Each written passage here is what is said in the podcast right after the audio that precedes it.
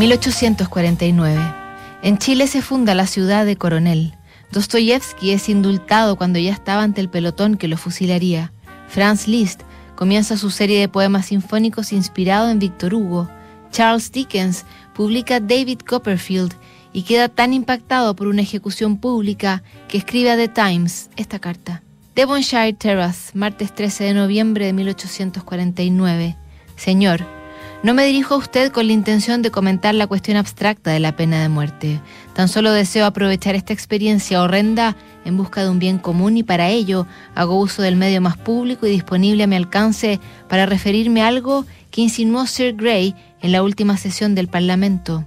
La posibilidad de inducir al gobierno a prestar apoyo a una medida que convertiría la aplicación de la pena capital en un acto privado y solemne dentro de los muros de una prisión.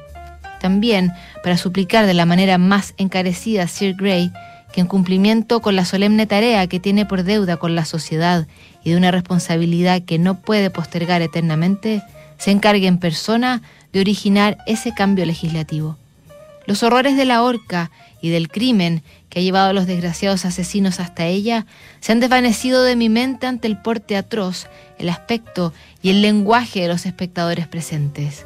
Al llegar al lugar a medianoche, la agudeza de los gritos y aullidos me ha helado la sangre. A medida que avanzaba la noche se iban añadiendo chillidos, las risas y los gritos en un coro altisonante. Al romper el día, los ladrones, las prostitutas de baja estofa, los rufianes y los vagabundos de todo pelaje se han apiñado en la explanada con toda la variedad posible de comportamientos ofensivos y nauseabundos.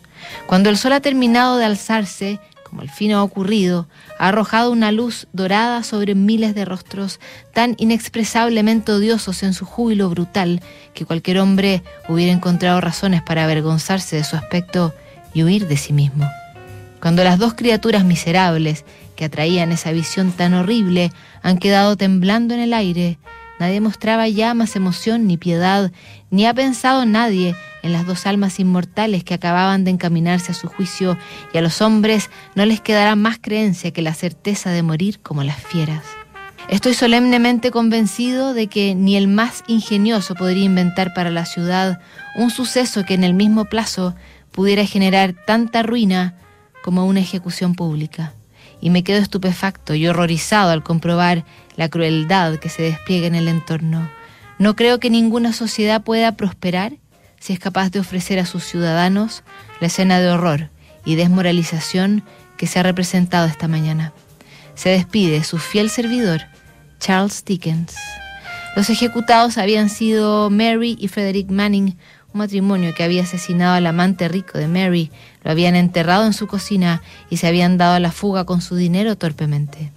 Hacía un siglo que no se colgaba un matrimonio y ese día unas 30.000 personas se habían reunido al sur de Londres para presenciar la ejecución. En 1868 tuvo lugar la última ejecución pública, casi 20 años después del ruego de Charles Dickens. Seguimos revisando más cartas la próxima semana en Notables.